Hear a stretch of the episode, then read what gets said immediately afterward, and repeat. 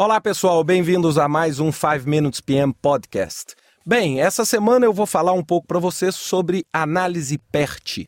A análise PERT foi, ao longo do tempo, muito polêmica, é, porque ela foi confundida com os diagramas de rede, né? Muita gente falava em fazer rede PERT.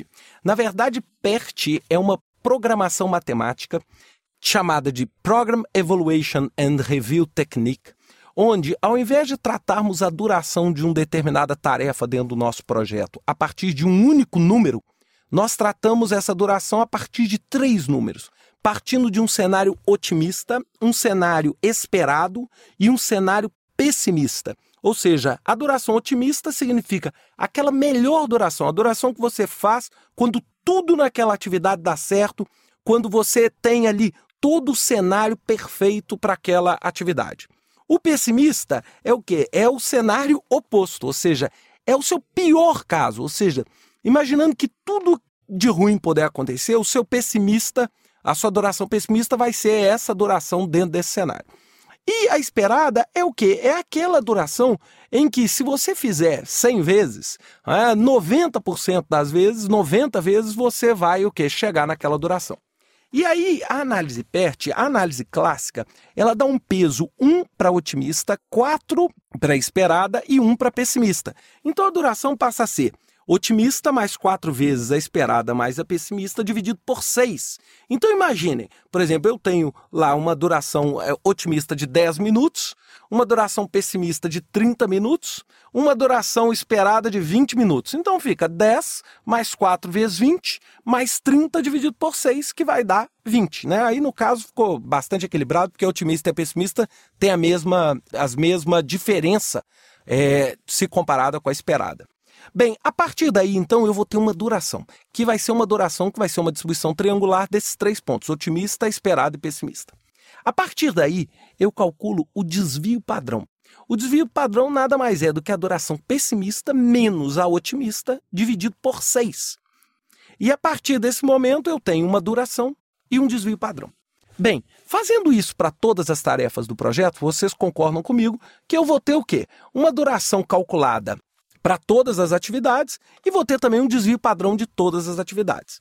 Bem, imediatamente eu calculo o caminho crítico e pego o desvio padrão das atividades do caminho crítico e eles é que vão ser a base da minha análise PERT, ou seja, dessa estatística. O que, que eu faço então? A partir do momento que eu estou com os desvios padrão de todas as tarefas do caminho crítico, eu vou elevar esse desvio padrão ao quadrado para encontrar a variância. Por quê? Porque, na verdade, o desvio padrão do projeto não pode ser considerado a soma do desvio padrão das atividades. Por quê? Porque existe um teorema chamado Teorema Central do Limite que diz que desvio padrão não pode ser somado. O que pode ser somado é variância. Então, o que, que eu faço? Eu pego o desvio padrão de cada uma dessas atividades, elevo ao quadrado e encontro a variância. Somo esses valores que eu encontrei, porque a variância eu posso somar, e tiro a raiz quadrada. Então, é um processo quê? Pessimista menos otimista dividido por 6, eleva ao quadrado. As que forem do caminho crítico, eu somo. Tiro a raiz né, e acho o desvio padrão do projeto. A partir do momento que eu tenho o desvio padrão, eu estou então transformando aquele meu projeto que tinha uma distribuição entre otimista, pessimista e esperada numa distribuição normal na curva de Gauss, onde a duração esperada para o projeto vai ser aquele ponto central. E nós vamos somando e subtraindo desvios padrão para quê? Para achar limites. Então, por exemplo, se eu pegar o número 1,282, multiplicar pelo desvio padrão e somar ao valor médio, eu vou ter uma probabilidade de 90% de que o valor seja menor do que aquele valor. Então eu consigo dar uma percepção estatística para o meu processo. Então, ou seja, ao invés de eu chegar e falar meu projeto dura 10 dias, eu vou conseguir falar, olha, existe 90% de chance do meu projeto durar menos de 12 dias ou menos de 15 dias. Isso é uma interação bastante simples e bastante clara. Não é bastante simples, é lógico que é, é um desafio para mim num podcast tentar explicar esse conceito, né, sem conseguir visualmente estar mostrando para vocês, mas resumindo de uma forma clássica. Dou três durações: otimista, pessimista e esperada, ou seja, o melhor caso, o pior caso e o caso mais comum. A partir daí, pego otimista mais 4 vezes a esperada mais a pessimista, divido por 6. Pego agora a pessimista menos a otimista, divido também por 6. Com isso, eu vou ter a duração e o desvio padrão.